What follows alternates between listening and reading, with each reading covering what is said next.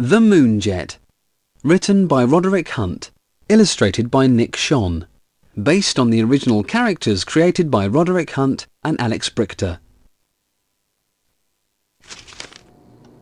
Kipper had a box and a bin.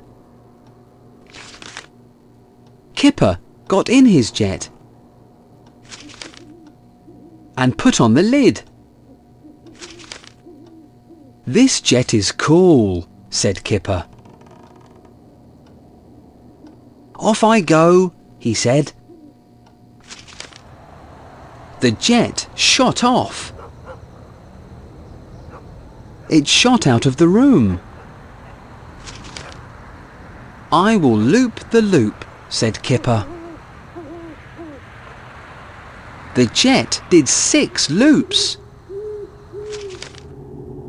I will go to the moon, said Kipper. I can get to it soon, he said. The jet got to the moon. But the moon bugs ran up. Yuck, said Kipper. Moon bugs? Shoo!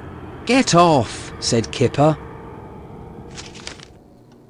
Did I nod off? said Kipper. Yes, said Mum. Get up to bed.